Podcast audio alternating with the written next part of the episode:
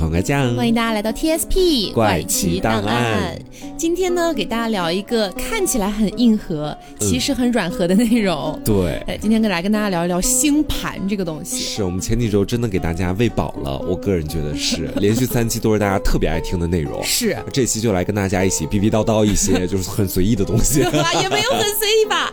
这个起因是这样子的，就是呢，有的时候我会看到我们的那种就是听众群里面嘛，然后他们在讨论关于星座的一些东西，他们可能就会说双子座不要谈恋爱，天秤座不要谈恋爱，水瓶座不要谈恋爱，什么什么狗都不谈，对，就三个风象星座全部被 pass 掉那种，对。然后呢，这个时候我就会参与讨论，然后我就跟他们讲说，那你们有看过这些人的星盘吗？嗯，然后他们就会说，哎，好像没有哎，然后他们可能隐隐约约、模模糊糊、大大概概的知道有星盘这么一个概念，但是觉得太复杂了，一般人都不会深入的去接触。对，所以我们今天就想到说，哎，不如我们来跟大家聊一聊星盘这个东西，是给大家稍微详细的讲解一下星盘，它每一个不同的这个呃位置，比如说金星、水星这些东西到底代表了什么？对，然后我个人觉得说，了解一下星盘的必要性在什么地方哈？就我们现在基本上所有人对一个人星座的了解，可能都仅仅局限在他的太阳星座，对，也就是我们正常所说的，哎，你什么星座啊？然后他按照自己的月份直接算出来那个星座，然后告诉你。但是我跟你说，他的这个太阳星座只是他所有人性当中的一个剖面而已，还有很多其他的东西是往往怎么说，就有点在辅佐着这个太阳星座，嗯，共同形成一个完整的他。是，这也就是为什么有的时候你看一个人，你觉得说他很不像处女座，为什么？嗯，去看他的星盘你就明白了。对，以及呢，这个星盘这个东西也能一定程度上小小的反驳一部分完全不相信星座的人。但是，既然我们都知道星座是一定程度的玄学，是，但是有些人就是一棒子直接打死，说星座屁都不是啊，啥也不是。你这有点贱了。我觉得 不至于，为什么呢？哈，就是像黄花刚才说的一样的，就是很多人对星座的了解，它只局限在太阳星座上面，但实际上你去结合它整个星盘来看的话，就会发现它可能跟那个太阳星座还是有一些距离的。对，是这样子啊。好，那我们就先来说太阳星座，也就是我们大家理解的，我问你，你啥星座啊？我是我双子，我水瓶，我天秤啊。是，这个就是我们说的太阳星座，就是根据你的月份算出来的。嗯，那么太阳星座这个东西主要代表的是你的人格，你的整体的一个意志，然后就可能是你的人生观这种感觉比较框架性的东西。是啊，是由你的太阳星座来决定的。像我的太阳星座就是水瓶座啊，狗都不谈。水瓶座真的，我跟你说，水瓶男在互联网上的这个名声真的是差到一定的地步了。对，那水瓶女真的还可以。嗯，我觉得主要就得益于是水瓶座，他当他落在太阳星座的时候，这个人他就是一个怪人，你知道吗？你看不清楚他，你摸不透他。是，所以很多人不管是在跟太阳水瓶去聊天、去交朋友或者谈恋爱的时候，他总会有一种觉得说，为什么我跟他认识三四年了，可是我还是看不懂他，嗯，我还是读不懂他，就会有这种感觉。对，就是为什么现在互联网上被抨击的最严重的就是风象的三个星座外带一个天蝎座，但是其实天蝎座在这段时间已经开始有一点被洗白了，哎，是没有以前那么黑了。那我来讲一下为什么哈，为为为什么风象星座被黑成这样？就刚才水瓶座本人他已经发言过了，嗯，然后来跟大家讲一下，就是双子座为什么也是狗也不谈，对，就是为什么哈？因为双子座他本身就是一个一直在追求新鲜感的状态，然后他很喜欢那种刺激感，嗯，然后呢，他就是对于那种安稳、平静、安逸的生活，他是会有一些觉得害怕或者厌倦的，抵触了，对他不喜欢，他就喜欢追求新鲜，所以放在爱情里面，一个永远在追求新鲜感的人，哎，那势必是不行的呀。大家有没有发现，就是前段时间我们凹凸里面也做了一个四大星象的那些节目，对对对对对，我在当期我是不是就讲过，我说水瓶座谈恋爱，他就是永远追求新鲜感的那种感觉，嗯，然后我最近还发现了一个水瓶座他自己身上的一个特点，嗯，我跟我身边的其他的水瓶贱男贱女们又 对了一下，发现我们还是一样的，就是水瓶座在恋爱当中，他希望自己的伴侣对自己的喜欢永远不要太多，嗯，这个太多是怎么界定的呢？就是对方对自己的喜欢不能超过我对对方的喜欢，嗯，也就是说，如果你特别爱一个水瓶座，那你完蛋了，你输了，对，你会你真的会被他遗弃，朋友们，一定要控制住自己的感情，嗯，然后风象星座还剩下一个天秤。其实我觉得天秤在风向里面呢，稍微好那么一点点，名声哈稍微好那么一点点。但是为什么天秤也说狗都不谈呢？就是就主要是因为天秤他一直在追求一个平衡感，然后他自己有的时候情绪会达到一个两极反转，就是他在轻松愉悦的时候他会表现特别好，但一旦他自己情绪荡下来，就会特别特别的磨叽。然后呢，他可能会思考这个，思考那个，思考我今天到底要不要出去跟这个人见面。他一切就会处在一个权衡的状态，所以就会显得这个人很鸡婆啊。嗯，这是天秤座的问题。是好，所以说这个是我们讲到的太阳星座代表一个人他的不同的一些人生观的一个框架。是，但是呢，我们今天不可能把十二个星座全给大家分析一遍啊，陶白白也做不到。是，陶白白每次只分析一个星座。对，那简单来讲，大家去理解一下这个太阳星座就可以了。嗯，那么接下来我们要讲到一个，我个人觉得可能是这个呃星盘里面最重要的其中那么两三个当中的一个哈，嗯，就是月亮星座啊。月亮星座非常的重要，因为月亮星座代表的是你的潜意识、你的本能需求、你灵魂深处的自我啊。它跟你外面的那种对，跟你外面表现出来的是不一样的。是，就我觉得说，每个人在世界上面，可能都会因为周遭的环境而让自己戴上一个面具，嗯，然后这个面具慢慢好像就有点长在你的脸上了。是，这也就是你可能有的时候给别人见面，你的第一印象和后面别人跟你相处了之后对你的感觉，他们可能会存在一定的出入。嗯，月亮可能就是回归到你自己最纯真的那个本我的，对对，这样的一个星座。嗯，你就比如说我，我的太阳是摩羯座，嗯，但是我的月亮也是摩羯座。天呐，你就是完全落摩羯啊！哦哦，对我就是落摩羯，落土象。对，但是我有个很关键的，就是我们下面一个要讲的上升星座。嗯，上升星座代表的是你对外的和你的人际关系的处理，就你跟别人相处的时候，你表现出来的那种感觉，就是第一印象呗，大致。其实说白了就是你的面具啊，我的上升，我的面具是落在射手座的，所以说我给别人的感觉可能初印象会觉得我是比较热烈的、奔放的一个人。嗯，这是因为我的上升是射手。但是实际上，我的本我是摩羯。我明白了，这就为什么很多的听众他们在节目里面可能听到你一开始都会有一种火象星座的感觉，对，就感觉你这个人非常的活泼，非常的外向，嗯，但其实生活里你可能还是会有一些区别的。对，回归到真正的自我，还是落在土象上面的。是我的月亮哈，就是住在我内心里面、潜意识里面的那个本我，我落的是白羊，其实也蛮准的。就是我在生活里面是属于那种，你跟我第一次见面，话不会特别多，嗯，然后也不会特别主动的交际，但是我内心其实就住着白羊火象的那种冲动，你知道吧？我觉得说，哎，我好想跟他做朋友，好想跟身边每一个人都成为好朋友。所以你的上升是什么？我的上升是金牛，这是第一印象。因为很多人哈见我第一面。之后对我的点评都说哇，他是一个好温柔的男孩子，是，然后就会觉得说我在生活里面也是那种特别居家、特别会照顾别人，或者说是嗯，你说的很像巨蟹，有点像巨蟹，但是我觉得金牛给我的感觉大概是这种方向的，就相对来说居家一点。我的理解是这样的，就是一个星座它有好的一面，肯定也有坏的一面。是金牛座给人的感觉有的时候会比较固执啊，对，就是我们之前不是做那个上次那个问卷调查的时候，我们有聊过这个东西吗？就其实我们俩本质上都很。固执，对，就是别人其实说不动的，然后但是你是可能会，甚至你会外化出来，嗯，就是其实就有的时候，比如说我在劝黄瓜酱一个事情，黄瓜酱可能嘴上会说着嗯嗯嗯行，那我考虑一下，但你明眼人都能看得出来他在敷衍，你知道吗？他根本就没有考虑你所想的东西。对，其实金牛座本质上还挺倔的。是，而且我觉得说金牛座在钱方面其实也是比较出名的，大家都知道金牛座爱钱，嗯，然后我先前我上一任不是跟一个金牛座谈恋爱嘛，嗯，他莫名其妙跟我提了分手，我就一直想不明白，我就问身边的人，包括一些金牛座，我说怎么样才能看出来一个金牛座是真的爱你？好几个金牛座都给了我一个统一的回答，就是说当一个金牛座在恋爱里面愿意为你花钱，是的。那就证明他对你是有足够的喜欢的。嗯，我当时我就寻思着说，他也给我花了不少钱，为什么还跟我分手？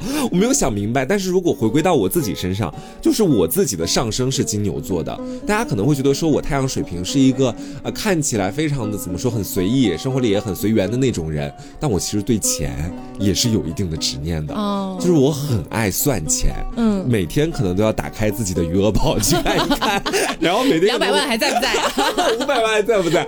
可能会看一下自己的账单，算一算，就这种对钱的敏感，可能会。超脱水瓶座之外，但是在金牛座里面的。嗯嗯，确实这个是金牛的属性。是。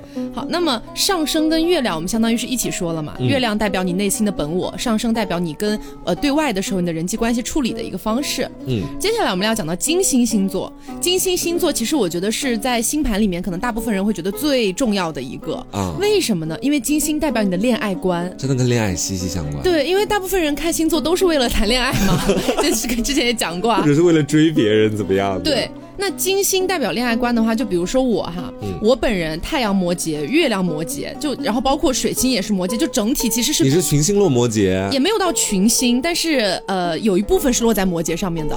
我的整体还是偏土象星座的，就是个大土象。然后你就会觉得说，哎，土象星座应该是一个比较稳定，然后沉稳，很多事情很理智。但是偏偏好死不死，我的金星落在双鱼座了啊，最梦幻的星座。哎，其实这个真的解释得通，我觉得。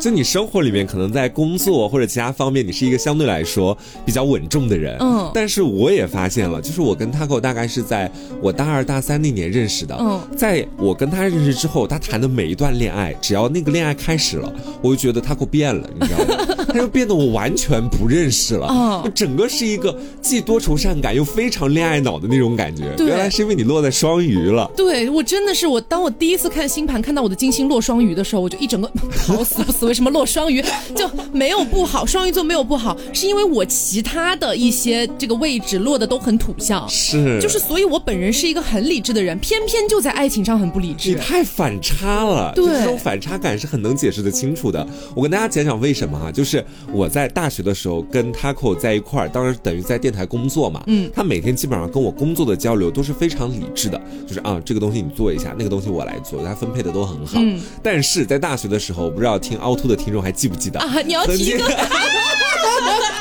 提吧提吧。对对对，就是那个上过节目，后来那个节目又被下架了的那个渣渣，你知道吧？当时跟他和在一块恋爱的时候，他们恋爱第一天，我永远记得那一天，我跟他和一块走路去电台里面。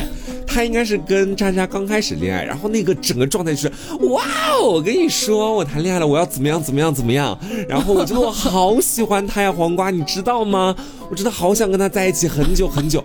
我当时看到时候，我说我操，这还是我认识的那个师姐吗？就是完全不一样。对，所以你知道吗？就是其实有很多人说，就是比如说像什么摩羯座呀，像这种比较理智的星座，很容易出海王、海后、捞女这样的形象，因为他们在爱情里面太理智了，他们能完全把控好自己要走的那个分寸。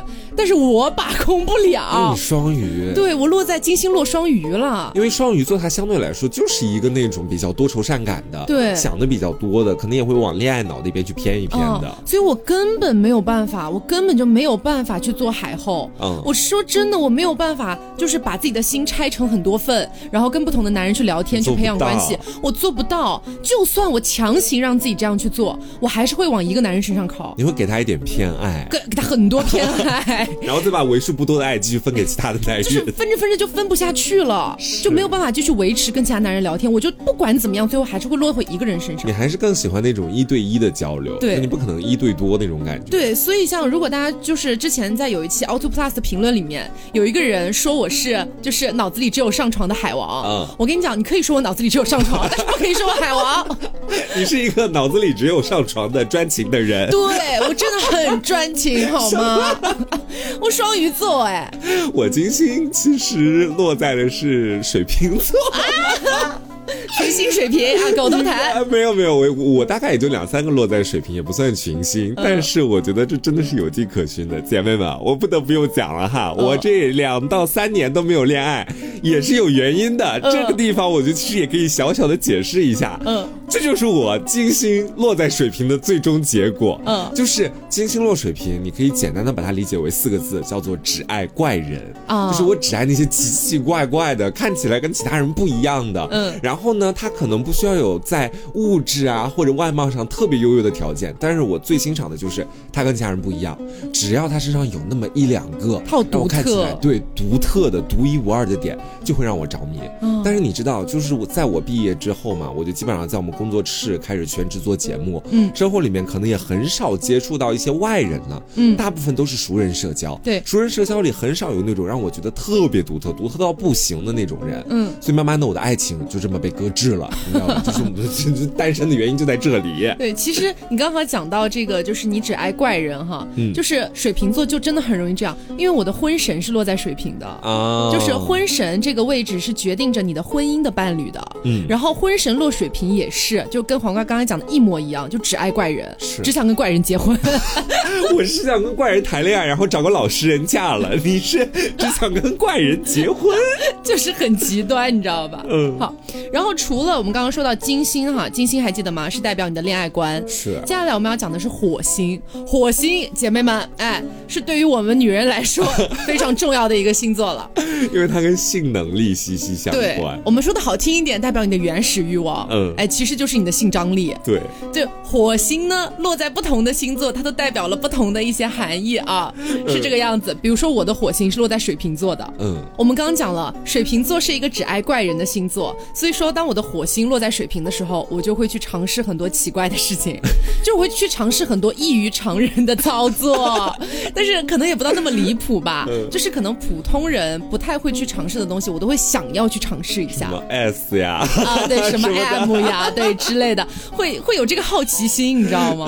在火星上是这个样子。是我的火星是落在天秤座，哎呦，我发现这这个就是落的很让我很不满意的。嗯，我记得我先前我在凹凸那边做节目，很多听众觉得我是一个放肆的鹰马，然后我在节目里，包括在群里跟大家聊天的时候，所有人基本上都会觉得我会是在原始欲望那一方面特别放得开，嗯，特别牛逼的，然后就基本上可以应付任何男人的那种类型。但我真的不是，姐妹们，因为我的火星落在天秤了。那天秤它是怎么说呢？就是在我的心目当中，天秤他的心里有一杆秤，而且这个星座是极度注意形式主义的一个星座。嗯，也就是我可能仅仅只是在恋爱当中能做到一些常规操作啊，比方说基本上大家都知道的那些。啊，好，就不用展开细讲。对对对对对。但是如果你一旦要上升到像前面他哥所说到的那种进阶玩法，或者是更多不一样的玩法，我整个人就会有点憋住了，有点吃瘪了。你开始平衡了。对我基本上我就属于那种躺尸状态了啊，就完全是靠别人努力把我带动。但是如果那个人他能够让我起到很好的一种，就是我也很想要去要各种不同的啊，就我们今天讲这些东西的时候，我可能也会配合他，配合的很好。就我觉得天秤座他有一个特点，就是说他最大的性格特点是随和，嗯，这种随和是身边的人会很容易的影响到天秤座，嗯，所以我去在呃原始欲望这一方面去跟别人进行那档子事情的时候，他是什么样的，往往决定了我是什么样的，嗯哦，所以啊，姐妹们，如果说哎你想要就是比如说最近在聊一个男人，你想要知道一下他的这个原始欲望这个对能力怎么样的话，性癖符不符合 你们两个？其实是可以稍微参考一下星盘。里的火星落在哪一个位置的？嗯，对，那呃，具体的一些我们就不展开说了啊。是这个节目实在是免费节目，不好给大家 详细的讲太多，容易被下架。对，平台也不愿意。嗯，大家可以自己私底下去了解一下，这样子哈。嗯，好，我们回到星盘上面来说，除了火星之外，还有一个叫做水星。嗯，那水星呢，代表的是你的理性层面，就是你的头脑、逻辑、你的语言表达这一块比较理性的部分。是，你看，比如。说我的水星又落摩羯了。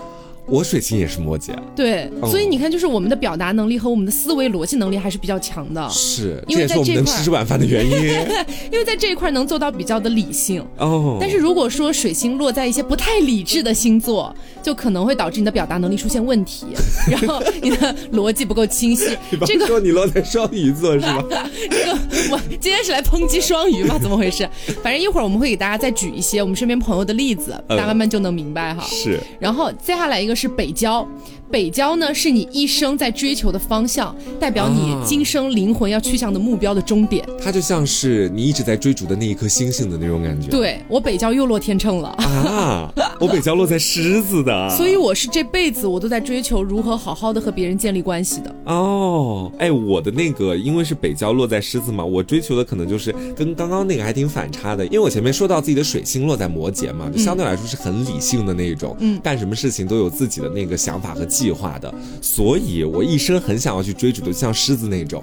啊，狂浪不羁，就是可能不需要有那么强大的理性去支撑，因为是你得不到的，你才想要追嘛。对，就狮子他可能在生活里面去干很多事情的时候会偏情绪化一点嘛。嗯，我其实很想让自己情绪化一些的。嗯，就像比如说我是土象，然后我已经够理智了，我已经有很多东西都是能处理好的了。是，但就是人际关系确实是我存在的问题。嗯，就我身边的圈子特别特别小，就那么几个人。是，就基本上咱们几个。对，加个张老师，加个大人，没了。对，再往外扩，就很少很少有人能走进我的圈子里面来，这种感觉。嗯，所以这才是我一辈子在追求的。我希望我可以有很多朋友。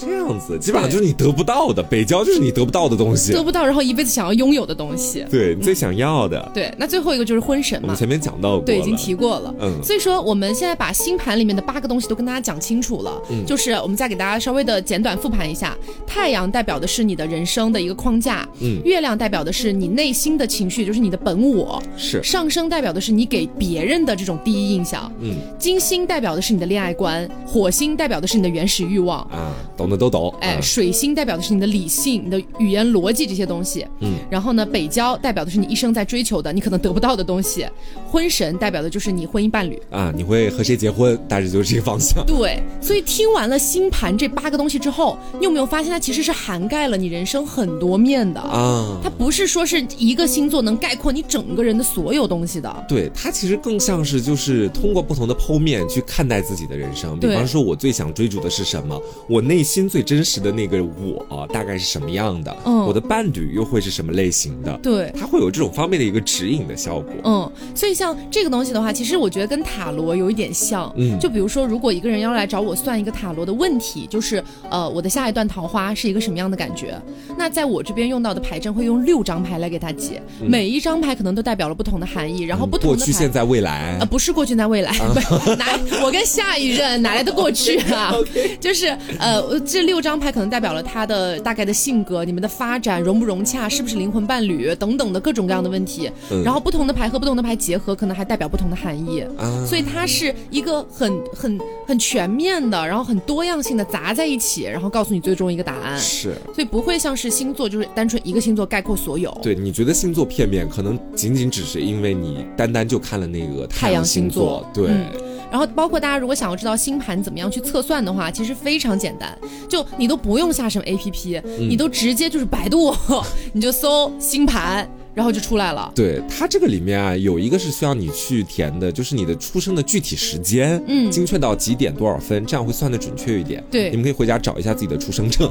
当时算的时候就找出生证，要看爸妈记不记得。对对。但是如果说你到最后实在是啊，就不知道自己到底是几点生的，嗯，那你就给他填个中午十二点。啊，也可以，也可以，这个是折中了，但是最好还是有具体的时间点，因为它的那个，哎，这个星星可能会运行到不同的轨道，哎，就造成你的这个，比如说北郊落在另外一个地方了，什么之类的，是这样子的。嗯，然后接下来我们来给大家分享一些实例哈。嗯，刚刚不是一直在分享我跟黄瓜酱的嘛？因为我们对自己会比较了解，对，那所以说可能听起来就是呃有点像自己硬往上套的感觉。嗯，但是假如说我们我们现在来分享一下刘的，刘虽然不在场，但现在就要为我们分析了，是吗？来看一下刘的太阳。是射手啊，太阳是射手，月亮是天秤啊，所以他的月亮，他的潜意识其实是非常的那种，就是呃与人为善的，他的内心是很渴望这件事情，而且相对比较随和，对，相对比较随和的，他的上升又是射手。所以他给别人的感觉还是比较就是开朗，然后能聊天儿，比较活泼这种感觉。因为射手算火象星座嘛，所以基本上大家第一次见刘，或者说是你在节目里面去感受到刘的那种性格，一定是比较急冲冲的，或者说相对比较外向的，对，符合射手的那个特质。嗯，然后留的金星是落在射手啊，他还挺群星射手的，是对。然后像他这种金星落在射手的话，就是哎，确实比较的爱自由，对，呃，但是呢，他也。也是很善于去表达自己的情感的，嗯啊，这个是金星落射手，火星又是射手，天哪，他就是群星射手啊！对，这么多都是。水星也是射手，然后留的水星也是落在射手，嗯，水星落射手的话，他的那种理性层面是这样子的，就是。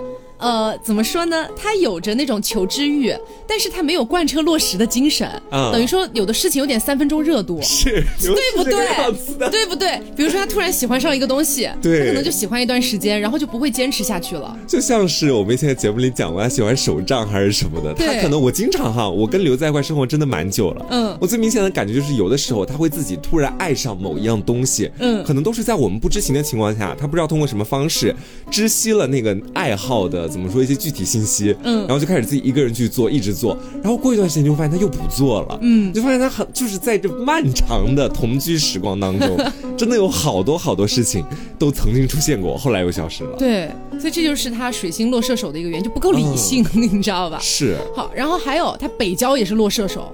他就是群星射手啊，他根本就没有其他的组成部分，我觉得。然后北郊落射手主要的一个问题就是他一辈子都在很努力的去在意别人的想法和看法，嗯，他很在意这个东西，是，这是他一辈子的一个可以说是小小桎梏，对，小小桎梏吧。嗯。然后呢，他的婚神是落天秤的，所以他想要的是那种。就是呃长得也还不错，然后又比较理想的那种婚姻伴侣，因为天秤说到底是有一点颜控的，很看脸，对，很看脸的，所以说他的这个伴侣他也希望是长得还不错，然后有一种神仙眷侣的感觉是最好的。啊，这是天秤，是，其实跟刘还蛮符合的，对啊，然后我们再来看一个人啊，也是大家比较熟悉的呃这个大人啊，哎，大人昨天刚好来我们家玩，然后就让他测了一下星盘，算了一下，对，大人是这样子的，他的太阳是落双子的。嗯，就是屁话很多的那种，不谈的那个。哎，对对对，然后他的月亮是天蝎。哦，然后我们都知道天蝎有一个什么毛病呢？记仇，是腹黑，对吧？啊，所以月亮落在天蝎，就导致他会在心里默默的记仇。他的本我就是这个样子，对，这是他自己的本我，报复性很强。对，他上升又是狮子啊，也就是他戴的那张面具是狮子，所以他给人的一个外表看起来第一印象，哎，他是比较乐观的，比较自信的，然后有很多的创造力啊，就感觉整个人就是比较的有王者气息这种感觉。哎，我觉得真的是这个样子，就是第一次见大人的时候。你会觉得他是一个阳光大男孩，嗯，然后包括昨天晚上，其实我们组了个局一起喝酒，对对对，也请来了我喜欢的那个健身教练，嗯，他跟那个健身教练其实，在先前根本就没有见过面，嗯，但是就几轮游戏下来，我觉得他们俩已经成为了相对来说比较好的朋友，对，就我觉得他的社交的那种能力是相对来说比较强的，嗯，对那个健身教练就是一口一个哥，对对对对对，然后开始疯狂的问他问题，然后在玩游戏的时候，你好像又能窥见大人他的那种腹黑的心理，嗯，就是怎么说呢？就你没有跟大人一起玩过桌游，他挺两面性的。对他桌游的统治力是很强的，很符合天蝎的那种感觉，就是思维比较敏捷。然后我要报复谁，我就一定要报复谁，就那种感觉。是的。然后他的金星是落在巨蟹的，金星代表那个恋爱观嘛，所以他的这个你知道巨蟹也有一个很明显的特征，就是很温暖，对不对？然后很顾家，很照顾人这种感觉。在他在恋爱里算是个暖男的。对，然后他也会需要对方这样回馈他啊，哎，是这样子的。然后呢，他的火星落在天秤，哎，就是这个原始欲望跟你是一样的嘛，跟我一样。你的火星也落天秤，就随和啊，对方怎么样，我们去给他打配合就行了。他大致也就是这样了。对，然后他的水星是落在双子。座的，嗯，其实水星落在双子座，我个人觉得是，呃，怎么说呢？不是特别的那啥吧，就是呃，容易出一些问题，嗯，怎么怎么说呢？就是水星落双子，因为水星决定了你的这个理性层面嘛，就是什么语言啊、逻辑啊这些东西，你的逻辑会很强，但是会很擅长诡辩。啊，就是比如说这件事情明明就是你做错了，但是水星落在双子的话，他就会因为自己的逻辑性很强，他会去不断的找你的漏洞，然后去攻击你的漏洞，去掩饰自己做错了这件事情。啊，就是水星落双子的一个弊病。是。然后我觉得这个呃，就是大人的北郊是落在狮子上面的。嗯，我觉得北郊这个东西呢，是他一生追求的东西，这个可能跟他的原始的东西有关系。跟我一样啊，他这个。对，然后他最后的那个婚神是落在射手上面的啊，所以他要的是那种就是最好是什么千里姻缘一线牵，然后什么一见钟情啊，或者是在偶尔的聚会里突然遇到的真爱啊，轰轰烈烈，哎，挺轰轰烈烈的。刘跟他挺合适呀。留不就射手吗？确实。那么跟大家分析完大人的之后，大家可能会对于星盘这个东西，哎，又稍微多了一些些的信任，对不对？好，现在我要来跟大家讲一个反例，嗯，就是我们可以通过看这个人的星盘，然后决定我们要不要跟他谈恋爱。就像接下来要说的这种，就绝对不要打咩的那种，就绝对打咩啊？为什么呢？就是这不是我个人的观点去抨击，这是大家都这么认为哈。嗯。群星，就是星盘不是一共八个嘛？啊，如果你有四个以上都落在，哎，如果你有大部分都落在了双子，或者大部分都落在水瓶，问题会比较大。因为这两个星座太飘忽了，嗯，一个在追求新鲜感，一个在追求好奇心，真的是风向渣男第一梯队。对，第一梯队的，我觉得姐妹们可以擦亮一下眼睛。嗯，哎，你可以在跟这个男人聊天之前，你先跟他，哎，你是几月几号出生的？哎，几几年的？先算一算他的星盘。哎，那你还记得你是几点出生的吗？先聊一下。对，先聊一下，先把他的星盘套出来，然后你看一下。就比如说哈，就是我之前不信这个邪嘛。然后我谈的那个前任，那个体育生，嗯，他星盘里面五个地方落在双子，哦，群星双子。大渣男，我大杀器！天哪，你知道，就是我们今天节目里在反复的抨击双子座吗？因为我本人没有跟双子座谈过恋爱，但是最近倒是也发生了一件让我觉得非常蹊跷的事情，哦，就是关于双子座的。就我先前的时候也有另外一个朋友是女生，嗯，她呢也在以前谈过双子座的男朋友，嗯，然后恰巧在最近的时候，我跟他扣聊过天，也跟那个女生聊过天，对，然后我发现。他跟我跟那个女生之间没有互通信息哦，那他们俩讲了完全一样的话，就是对双子座的观感是吗？对他们觉得双子座说不爱就是一秒钟的事情，哦，一秒钟的事情，就前一秒可能还跟你聊聊生活，后一秒可能就会分手。对，而且最让我觉得震惊的是，那个女生讲的完全跟他一模一样。嗯，这两个人都对双子座有相同的这种印象。然后到后面的时候，我又去我们姐妹群里面，我又跟他们聊说，我说双子座狗都不谈啊，为什么呢？因为他们说变心，也不是变心。说不爱就是一秒钟，嗯，好多人也附和，对，这是我第一次就是看到星座在这么多的人身上应验，你知道那种感觉很奇妙。真的狗都不谈，就是我跟你说啊，就是如果说你发现这个男生是双子座，你先别一棍子打死，先看星盘。就比如说刚才大人，他其实只有两个位置落在双子啊，问题其实不大，是。但是你要像我的这个前任，他有五个地方都落双子。这就属于群星双子容易出大渣男的，嗯，就比如说我给大家看一下啊，他的太阳就在双子，然后呢，月亮双子，上升双子，金星双子，火星也是双子。那他其实从外到内都很统一，我个人的感觉是，他的本我跟第一印象都是双子座。对，因为你想哈，他剩下的这三个就是不是双子的，在星盘上的是水星、北交和婚神。嗯，这根本就跟他本人其实没有什么太大关系。对啊，一个是理性思维，还有一个是毕生追逐，还有一个是自己的伴侣。对，没什么，跟他本人没有关系，所以他本人就是一个大双子啊，从头彻头彻尾的双子。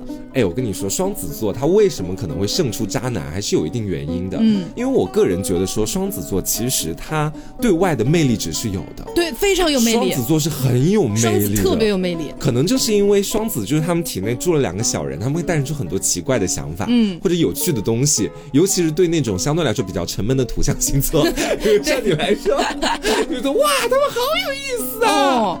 但是，如果我们回归到双子座自己的本心，也就是我们所说的那个本我，它其实很矛盾。我个人觉得是的，这种矛盾是伴随着他在各种关系当中的从一开始到结束的，可能都是在打架。我要不要跟他在一起呢？要还是不要？一个小人说要，一个小人说不要。你说的是天秤啦，是吗？其实据我观察，双子是这样子，他是在两个极端的环境里横跳，他不是在两个选择里跳。选择里跳其实更偏向天秤了，天秤才会考虑要。还是不要，双子一般就想到了要就要。我就不考虑那么多了，他就冲了嘛。然后冲了之后，他到达了一个非常开心、快快乐的环境里面。我懂了，我懂了，哎，他他就会很享受于其中。但是在这样的环境里待久了，他就会觉得有点厌烦。他就觉得，嗯，这是我想要的吗？这嗯，好像不是哎。我还是想要追求更加稳定、更加安逸的生活。他又会去追求更加安逸、更加稳定的生活。在那个环境里待久了，他又会觉得，啊，好像我现在想要出去闯一闯，想要去冒险了。他又出去冒险了。哦，我的观察是这样子。我能够理解了，就天秤是在小事上纠结的要死，就是我今天吃什么。啊，吃这个吃那个，双子的那个两边，他的那两个小人打架是我要开始还是要结束？其实是他不也我跟你讲，他不会想我要开始还是要结束。啊，双子一旦下定决心，他不会思考的，他就要结束就结束了。对，啊，他是直接奔向另一端了。天哪，这就是为什么双子容易出渣男，因为你知道，就是很多人都会在这个上面去思考啊，就是我要开始还是要结束，都会去思考，但双子是不太思考的，他可能有思考的时间，但时间不长。